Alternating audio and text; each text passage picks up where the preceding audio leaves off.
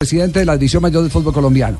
Eh, doctor Perdomo, hoy, eh, no sé usted cómo, si ya está recuperado de la salida de la clínica, me está preguntando Barbarita. Sí, sí, me sé cómo siguió que el si doctor que si Perdomo, el tema fue un eh, eh, tema eh, de tipo de circulación o si fue de parto, porque hoy nace la Liga Femenina de cuenta suya. Hola Javier, mucho gusto ¿Cómo anda, a toda su mesa, a Carlos, a todos. Eh, sí, la semana pasada presenté una dolencia muy profunda en la pierna izquierda. Eh, yo estuve acompañando al presidente Yesurún al partido de Junior en Cartagena de Copa Libertadores, luego estuve en el partido de Millonarios de Copa Libertadores el miércoles y esa noche fue terrible, amanecí el día siguiente preguntándole al médico de la selección qué podía hacer, me mandó hacer un Doppler y encontramos que todo el sistema venoso de la pierna izquierda estaba obstruido por una parecía un cultivo de, trombos. Entonces, de, de urgencia, me internaron en la clínica, me sometieron a, una, a unos procedimientos para limpiar las venas y bueno, estoy recuperándome. Acabo de salir precisamente de una cita médica en donde estamos tratando de averiguar cuál es el origen de ese mal porque en tal magnitud me dicen que no es normal, eh, de que va a haber un elemento adicional y en eso estamos tratando de identificarlo, pero ya en franca recuperación, Javier, gracias. Ah, bueno, entonces... eh, Efectivamente, Javier, el doctor eh, estaba conmigo, el doctor Perdomo viendo el partido, luego nos desplazamos a Bogotá a ver el otro partido y ahí fue cuando le dio el dolor, entonces yo pensé que era de izquierda. Sí, sí, sí. Entonces dije, bueno, no, no, no. Eh, presidente, ¿qué, qué sensación tiene hoy cuando arranca la Liga Femenina? Hombre, pues eh, de suprema complacencia. Yo siempre he dicho algo, Javier, y es de que lo que el esfuerzo que está generando el fútbol profesional colombiano, eh, simplemente el reconocimiento a lo que unas mujeres se han ganado durante muchos años, eh, exponiendo el nombre de Colombia en todos los continentes. Hemos estado en, Panamericanos, hemos estado en Olímpicos, hemos estado en Mundiales y estas mujeres han sido, perdonen la expresión, unas berracas que han construido esto del fútbol femenina sola. Yo le quiero hacer una anécdota, contar una anécdota. Yo acompañé el, equipo de fútbol femenino a los Olímpicos de Londres en el 2012. Y desde aquella época las escuchaba a ellas eh, hablar como un sueño de la posibilidad de que existiera el fútbol profesional femenino. El año pasado en los Olímpicos, eh, eh, en los Panamericanos, el, año pasado en Panamericanos de Canadá, después de una circunstancia de rebelión interna contra el técnico, en una serie de cosas, yo asumí entonces esa representación en Canadá, en Toronto, y pues entramos con, como decimos en el fútbol, con los guayos, con los taches ahí de, frente a ver qué es lo que estaba pasando, y todo se desarrolló normalmente hasta faltando dos días para terminar la jornada, que fue eh, muy reconfortante.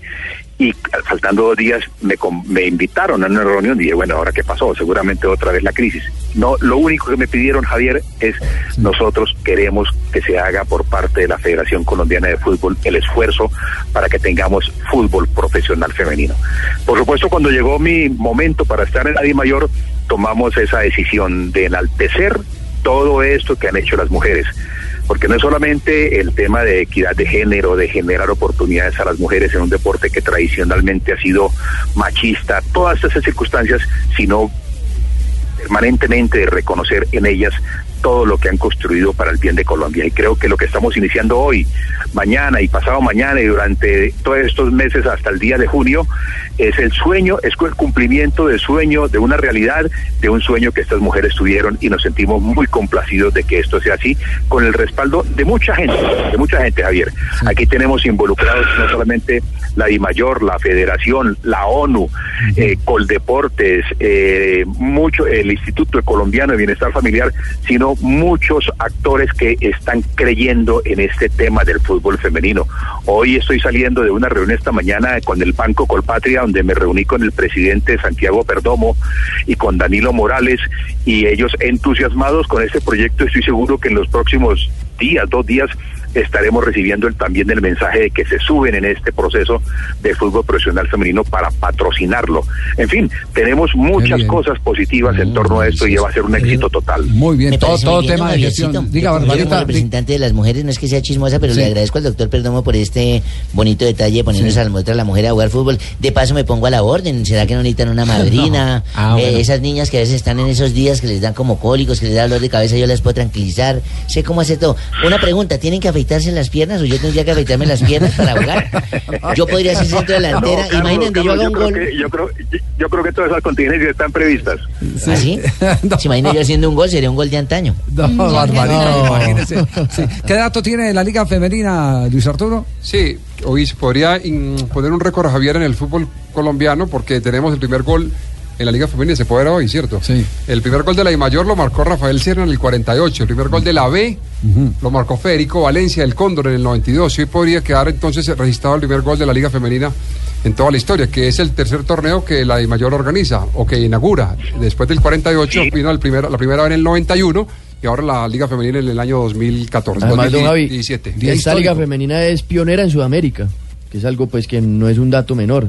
Están poniendo pues eh, marcando un precedente a nivel Creo que continental. en Chile, en Chile hay, en Chile hay, en Chile, en Venezuela y en Colombia. Pero profesional. Sí, en Chile ya hay liga profesional y en Venezuela también. Eh, Colombia creo que es la tercera, eh, viene Brasil, Brasil también y eh, en Argentina no hay. Sí. Mire, mire, Javier, hay aquí Sí. una cosa bien, bien, bien particular. Es tanto el entusiasmo y la expectativa que ha despertado el fútbol profesional femenina que nos, que, que nos hemos convertido en referentes a nivel continental y mundial. Eh, ONU, digo, perdón, eh, FIFA y Conmebol nos están tomando como referentes y vamos a tener más o menos la participación de 60 extranjeras en nuestra liga. Vienen de todo el continente, de Chile, Argentina, Brasil, Ecuador, Venezuela, Costa Rica, eh, muchos países, lo cual significa que esta liga empieza siendo, eh, estando presente no solamente en Colombia, sino en todo el continente y como le digo, con los ojos puestos por parte de FIFA. ¿Y qué va a pasar con las canchas, Javier? Porque, por ejemplo, la cancha Ibagué, Sí. la de Cartagena, la de Pasto, la de Tuluá, la de Neiva y la de Tunja. Y ahora que van a haber, rosado. que van a haber partidos eh, preliminares y después de fondo. Sí. ¿Qué van a hacer ustedes con las canchas, eh, doctor Perdomo? Las pintan de rosado.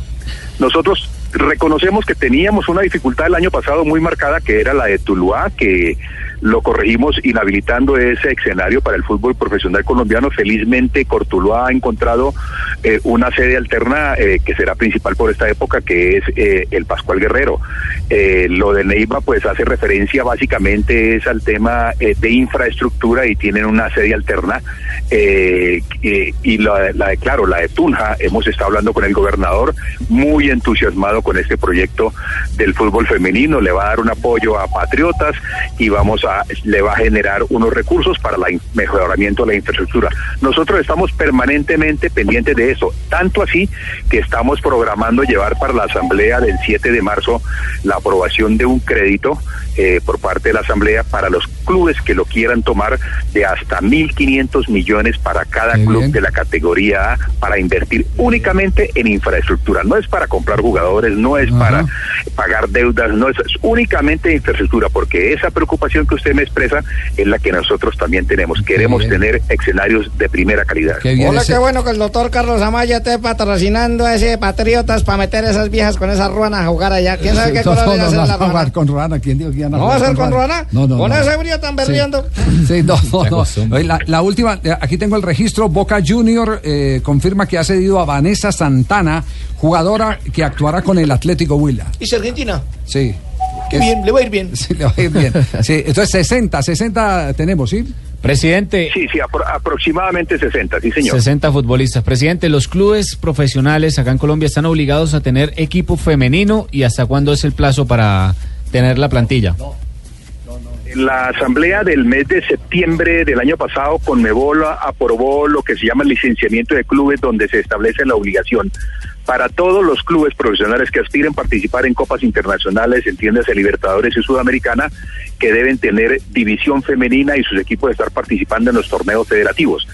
Como lo señaló el presidente Yesurún el día de ayer, antier, en la presentación del tiempo, al año 2019 tendrán que estar los 36 equipos profesionales en esta circunstancia. Eh, mi- mire, eh, doctor Perdomo, me está llamando alguien eh, vinculado al fútbol que quiere una precisión sobre el préstamo para infraestructura. ¿Es préstamo de plata bancaria o es préstamo de arcas de la División Mayor del Fútbol Colombiano para los clubes que vayan a invertir en infraestructura? Nosotros en el mes de marzo de este año estamos terminando de pagar un crédito que se sacó hace cinco años con el mismo Banco Colpatria. En esa época era estaba destinado al saneamiento de los pasivos de los clubes que tenían muchas dificultades, estamos terminando de pagarlo ahora en marzo. Ahora vamos a retomar ese mismo crédito con un valor mayor, pero únicamente con destino a infraestructura. Lógicamente nosotros somos los garantes, recibimos ese crédito, somos los garantes para los clubes, pero será como, eh, la garantía de pago son los derechos de televisión. Los derechos de te- eh, pero una pregunta, ¿los clubes deberán pagar los intereses a, a la DIMAYOR o la DIMAYOR asume los intereses como parte del funcionamiento para que a los clubes les llegue eh, la No, cuota? no, no, no, eh, directamente nos- los clubes tramitan su crédito, nosotros somos avalistas, garantes de ese Ya. crédito y estamos garantizando que cualquier dificultad tienen una eh, reserva por parte del contrato de televisión para ser atendido eh, directamente por el mayor. Sí, eh, eh, le quiero confesar, doctor Perdomo, que yo era de los más pesimistas en que pudiera tener un desarrollo comercial el torneo femenino. Se lo, se lo juro, eh, y soy sincero, porque no hay que mentirle a la audiencia en este sentido. Me parecía que iba a ser una carga para los clubes, pero ahora veo que tienen vendidos derechos, que tienen patrocinadores, que Coldeporte metió plata, que esto y que lo otro, lo que indica que hay gestión alrededor del campeonato de fútbol y que no termina siendo una carga para la economía de los clubes, algunos eh, que tienen unas finanzas tan maltrechas. Eso llama gestión. Para nada, Eso para llama nada, gestión. Javier. Nosotros inicialmente comenzamos diciéndole a los clubes que eh, Di Mayor iba a asumir el valor de los tiquetes aéreos y transporte, el valor de la- los sitios de concentración cuando juegue de visitantes y el valor de la vestimenta y dotación.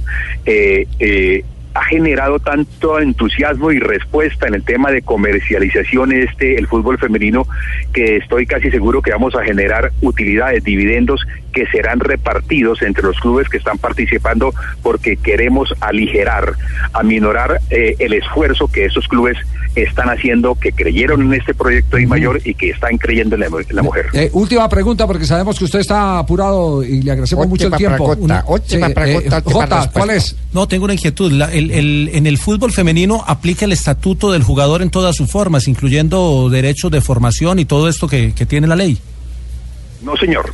No, señor, y hay algo, tenemos dos fallos del TAS, eh, uno en 2011 y otro en 2015, donde se establece que el fútbol femenino, lo mismo que el futsal y el fútbol playa, por ser disciplinas en formación, están exoneradas de los derechos de formación. Y así nos lo expresó directamente el señor Omar Ongaro, que es el, el, el rector del, de- del, del Estatuto del Jugador, eh, quien en la pasada conferencia en Cartagena que tuvo académicamente Di Mayor, nos lo manifestó públicamente de que durante los próximos años eh, el fútbol femenino está exento de los derechos de formación. No de otra forma habríamos podido nosotros establecer, porque si comenzando y establecemos esta carga para los clubes, seguramente no habríamos podido salir adelante con este sueño de las mujeres. Doctor Perdomo, muchas gracias eh, por Gracias, su doctor tiempo. Perdomo. Muy amable, eh, Barbarita. Así que vaya afeitándose. Con mucho gusto. Sí, Uy, Hasta luego. eso toca con Hasta luego. cera durísimo. Sí, ah, Eso toca con cera jalarse unos cera, pelos sí. duros, padre. ¿Usted nunca se ha echado eso? sí, yo, Ah, no, ustedes no, ustedes los hombres no, sé. No te la mueres, ¿cierto? ¿Sí yo la sí eché, yo sí eché cera porque mi mamá nos ponía barrera a trapear y brillar. Ah, en el tiempo de antes, cuando el piso era entablado. otra cera. Hoy en día con Claro, esa tapetera que le pusieron y todo lo, moderno sí. para Era, el otra cansancio. época. Bueno, las buenas noticias aquí Blog Deportivo.